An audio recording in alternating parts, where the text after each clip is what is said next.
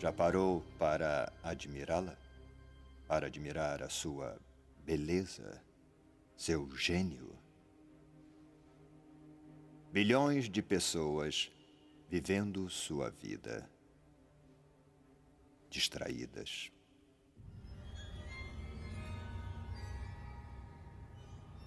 Sabia que a primeira Matrix foi projetada para ser um mundo humano perfeito, sem sofrimentos, onde todos seriam felizes. Mas foi um desastre. Ninguém aceitou o programa, safras inteiras morreram. Alguns acreditavam que faltou uma linguagem de programação para descrever essa perfeição de mundo, mas acredito que, como raça, os seres humanos definem a sua realidade por meio de miséria e sofrimento. Assim, o mundo perfeito era um sonho do qual o seu cérebro primitivo tentou despertar. E é por isso que Matrix foi projetada desta forma, o auge da sua civilização. Eu digo sua civilização porque assim que começarmos a pensar por você, ela se tornará nossa civilização e esse é o nosso objetivo. Evolução, Morfeu. Evolução. Como os dinossauros.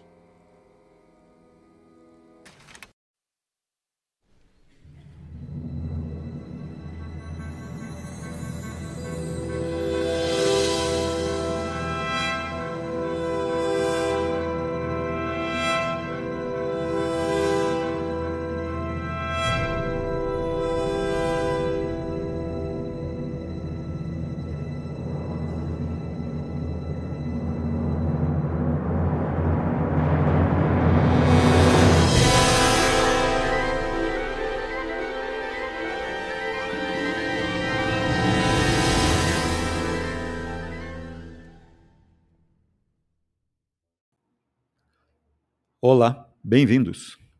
Eu sou Ricardo Bento. Este é o Continitas.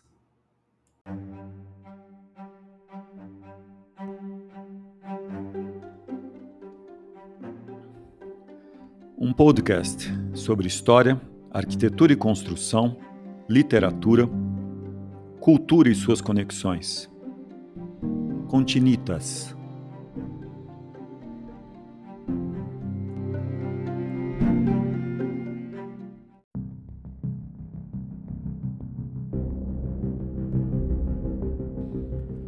Numa palavra, pode-se dizer tudo da história universal.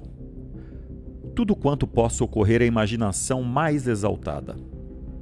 Só não se pode dizer o seguinte: que é sensata. A vez de engasgar na primeira palavra. E aí está até o que a todo momento se dá. Surgem continuamente homens de bons costumes, sensatos, sábios e amantes da espécie humana que tem justamente como objetivo portar-se a vida toda do modo mais moral e sensato, iluminar, por assim dizer, com a sua pessoa o caminho para o próximo. E precisamente para demonstrar a este que, de fato, se pode viver de modo moral e sensato. E então? É sabido que muitos desses amantes da humanidade, cedo ou tarde, às vezes no fim da existência, traíram-se, dando motivo a anedotas, às vezes do gênero mais indecente até.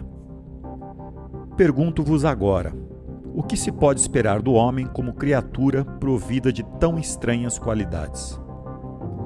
Podeis cobri-lo de todos os bens terrestres, afogá-lo em felicidade, de tal modo que apenas umas bolhazinhas apareçam na superfície desta, como se fosse a superfície da água, dar-lhe tal fartura do ponto de vista econômico que ele não tenha mais nada a fazer a não ser dormir, comer pão de ló e cuidar da continuação da história universal. Pois, mesmo nesse caso, o homem unicamente por ingratidão e pasquinada há de cometer alguma ignomínia. Vai arriscar até o pão de ló e desejar intencionalmente o absurdo mais destrutivo, o mais antieconômico, apenas para acrescentar a toda esta sensatez positiva o seu elemento fantástico e destrutivo. Desejará conservar justamente os seus sonhos fantásticos, a sua mais vulgar estupidez, só para confirmar a si mesmo, como se isso fosse absolutamente indispensável, que os homens são sempre homens e não teclas de piano. Que as próprias leis da natureza tocam e ameaçam tocar de tal modo que atinjam um ponto em que não se possa desejar nada fora do calendário. Mais ainda, mesmo que ele realmente mostrasse ser uma tecla de piano, mesmo que isso lhe fosse demonstrado por meio das ciências naturais e da matemática, ainda assim ele não se tornaria razoável e cometeria intencionalmente alguma inconveniência, apenas por ingratidão, justamente para insistir na sua posição. E, no caso de não ter meios para tanto, inventaria a destruição e o caos. Inventaria diferentes sofrimentos e, apesar de tudo, insistiria no que é seu. Lançaria a maldição pelo mundo, e, visto que somente o homem pode amaldiçoar, é um privilégio seu, a principal das qualidades que o distinguem dos outros animais. Provavelmente, com a mera maldição, alcançaria o que lhe cabe. Continuaria convicto de ser um homem e não uma tecla de piano.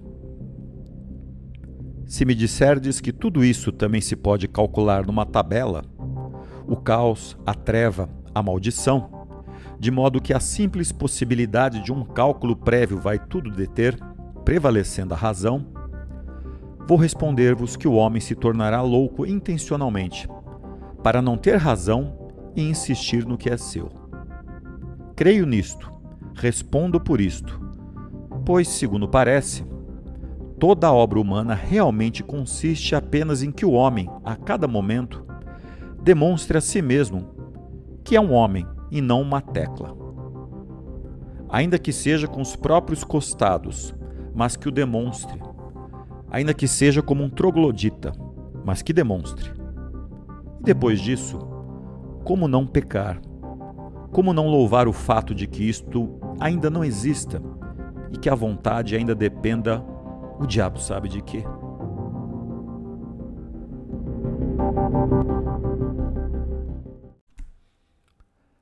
Memórias do Subsolo Fyodor Dostoiévski O trecho de abertura deste episódio é do primeiro filme da franquia Matrix, de 1999. Nele, o personagem Agente Smith, que é uma manifestação da inteligência artificial daquele mundo, afirma para o humano Morpheus que uma primeira versão anterior da Matrix representava um mundo perfeito. Mas os seres humanos não se adaptaram à utopia criada. Dostoiévski diz algo semelhante. O homem não precisa de uma vontade normal, virtuosa, sensata e vantajosa. O homem precisa unicamente de uma vontade independente, custe o que custar essa independência, e leve aonde levar.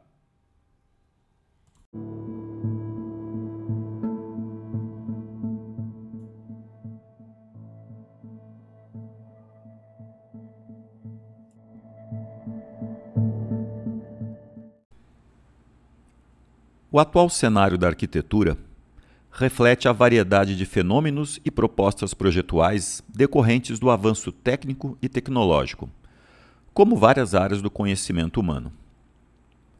Incluído nesse panorama está o design paramétrico.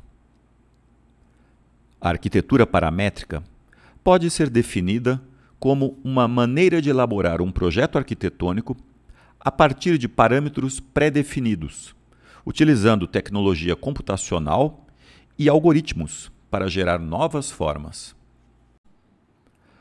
A parametria ocorre quando utilizamos regras matemáticas para gerar objetos, formas ou padrões de repetição. O desenho paramétrico pode acontecer desde o design do produto, como um mobiliário, até a concepção de um projeto arquitetônico de grande porte. Designs que seriam quase impossíveis de pensar e desenhar de forma manual foram facilitados com softwares de modelagem, como os projetos arquitetônicos assinados pela equipe de Frank Gehry e Zaha Hadid. Em suma, este processo começa quando o arquiteto, por meio de softwares específicos, alimenta o computador com diferentes parâmetros, dados, que podem ser a posição solar, condição geológica do solo, comportamento dos materiais e etc. Variando de condicionantes simples, como a quantidade de material disponível, até as mais complexas, como uma equação para a verificação dos esforços na estrutura. Esses parâmetros descrevem, codificam e quantificam as opções e restrições existentes dentro de um sistema, servindo de base para a criação da forma final.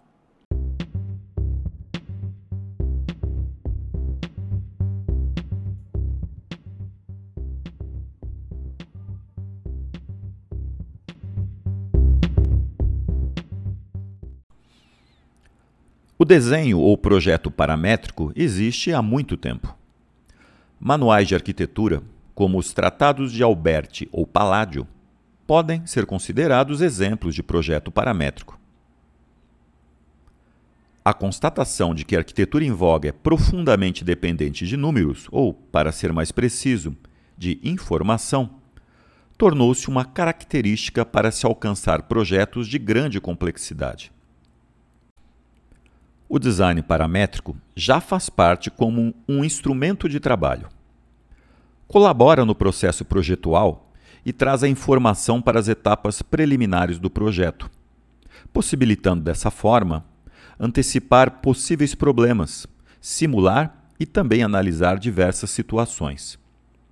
O desenho paramétrico traz aos projetistas a liberdade de mudar de opinião e readequar o modelo a qualquer momento sem perder muito tempo.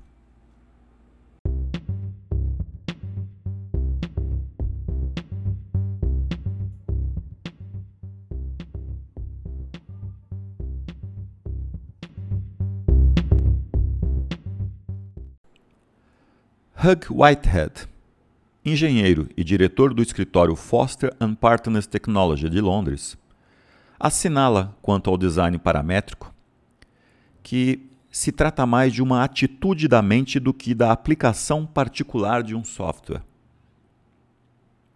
Uma questão levantada é: o profissional de design vai desaparecer? A tecnologia nos substituirá? Vila Nova Artigas, em seu texto da aula inaugural da FAO de 1967, disse: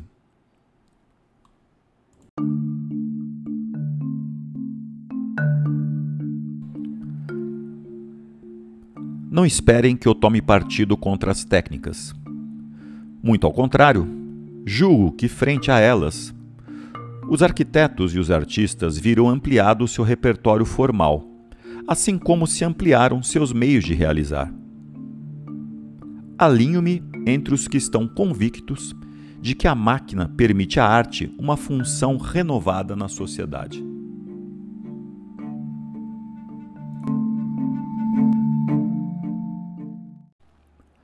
A discussão sobre o tema no design e nas outras áreas do conhecimento humano é natural. O receio e o temor que suscita, idem. De qualquer maneira, novamente, em Memórias do Subsolo, Dostoiévski parece ter sido profético.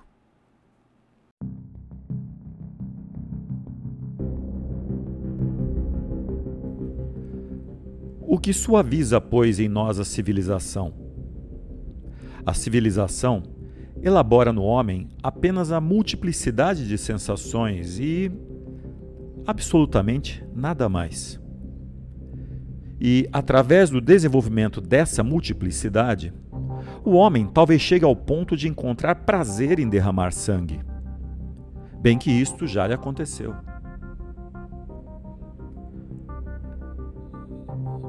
Mesmo atualmente, embora o homem já tenha aprendido por vezes a ver tudo com mais clareza do que na época bárbara, ainda está longe de ter se acostumado a agir do modo que lhe é indicado pela razão e pelas ciências.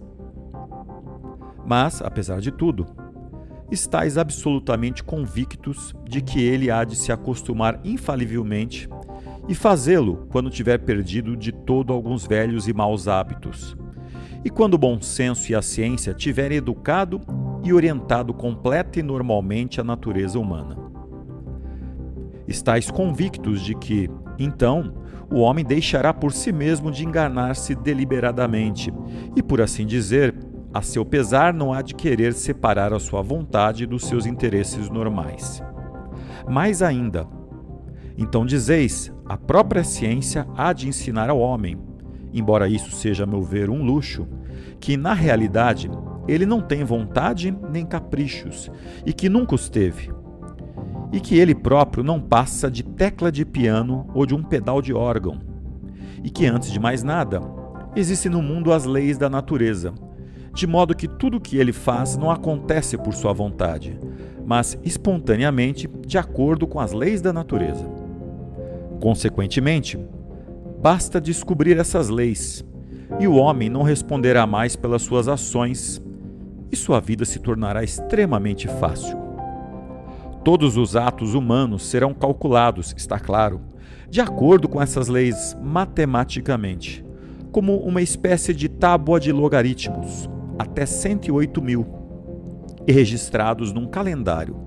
Ou melhor ainda, aparecerão algumas edições bem intencionadas, parecidas com os atuais dicionários enciclopédicos, nas quais tudo estará calculado e especificado com tamanha exatidão que no mundo não existirão mais ações nem aventuras. Então, sois vós que o dizeis ainda. Surgirão novas relações econômicas, plenamente acabadas e também calculadas com precisão matemática, de modo que desaparecerá num instante toda espécie de perguntas, precisamente porque haverá para elas toda espécie de respostas. Erguer-se-á então um palácio de cristal.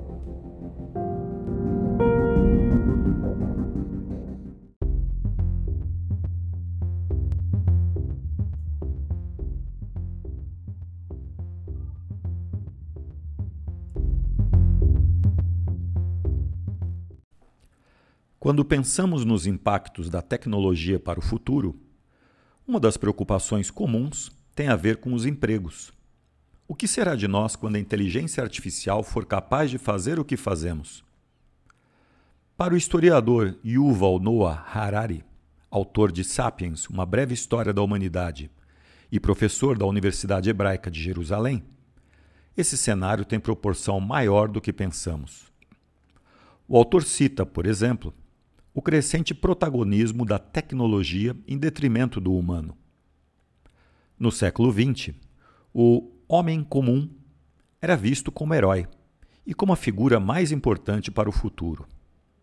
Hoje, termos como inteligência artificial, blockchain e engenharia genética ganham cada vez mais relevância. O resultado disso é um aparente crescimento da insignificância do humano. O risco apontado por ele, porém, não está na ideia de uma tirania dos robôs sobre os humanos. Ele defende que a tecnologia terá papel central no que diz respeito ao fortalecimento dos regimes ao longo da história. Considerando a tecnologia do século passado, a concentração de informação e de poder era ineficiente. Por isso, os regimes e economias como o da União Soviética padeceram em detrimento a outros como os dos Estados Unidos. A cada dia, diz ele, essa lógica tende a se inverter.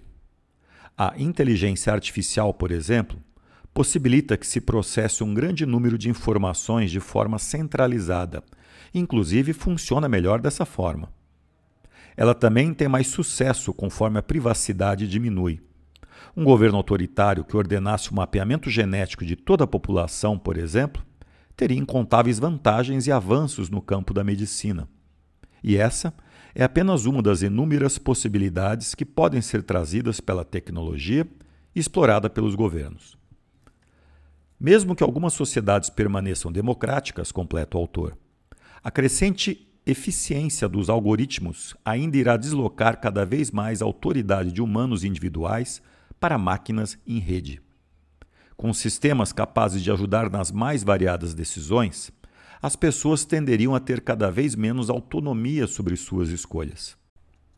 Ele diz que é preciso entender desde a mente humana até a propriedade dos dados, que tendem a ser o bem mais precioso e o alvo da luta por controle. A contribuição mais importante que podemos dar é encontrar maneiras de evitar que muitos dados sejam concentrados em poucas mãos.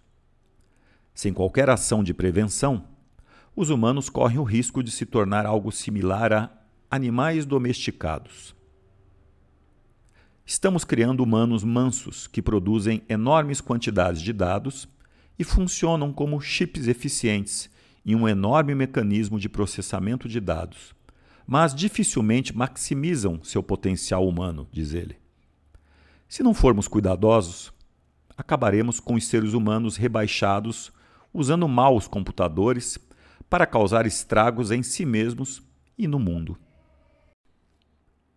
Em Matrix Reloaded, segundo filme da franquia de 2003, em um diálogo entre o arquiteto, um programa altamente especializado e criador da Matrix, e o personagem Neo, o escolhido, assim como o agente Smith no primeiro filme, ele diz que redesenhou a Matrix com base na história humana, para refletir com maior precisão as variações grotescas de nossa natureza. Mesmo assim, falhou. O arquiteto compreendeu que a resposta necessitava de uma mente inferior, ou talvez uma mente menos afeita aos parâmetros da perfeição.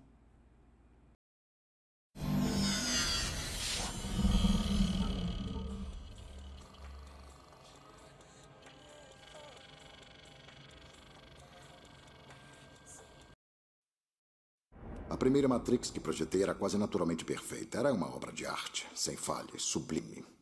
Um triunfo somente igualado ao seu monumental fracasso. A inevitabilidade de seu fim é aparente para mim agora, como consequência da imperfeição inerente a todos os seres humanos. Assim eu o reprojetei, com base na nossa história, para refletir mais apuradamente as qualidades grotescas da natureza humana. Entretanto, novamente, me frustrei com o fracasso. Desde então compreendi que a resposta me iludiu porque requeria uma mente menos inteligente, ou talvez uma mente menos ligada aos parâmetros da perfeição. A resposta foi acidentalmente descoberta por uma programação intuitiva, inicialmente criada para investigar certos aspectos da mente humana. Se eu sou o pai de Matrix, ela, sem dúvida, seria a mãe. O oráculo. Por favor. Como ia dizendo, ela acidentalmente descobriu uma solução onde quase 99% de todos os humanos testados aceitaram o programa enquanto lhes fosse dada uma escolha, mesmo se estivessem cientes dessa escolha em nível de inconsciência.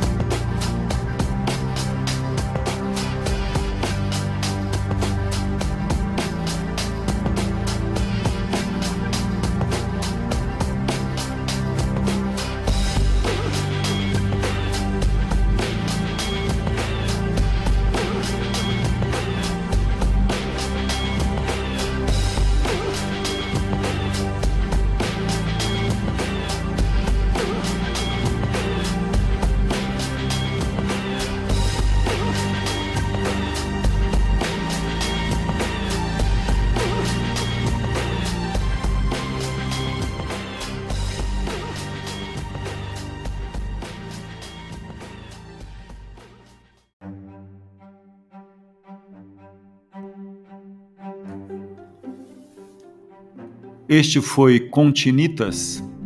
Eu sou Ricardo Bento. Até a próxima.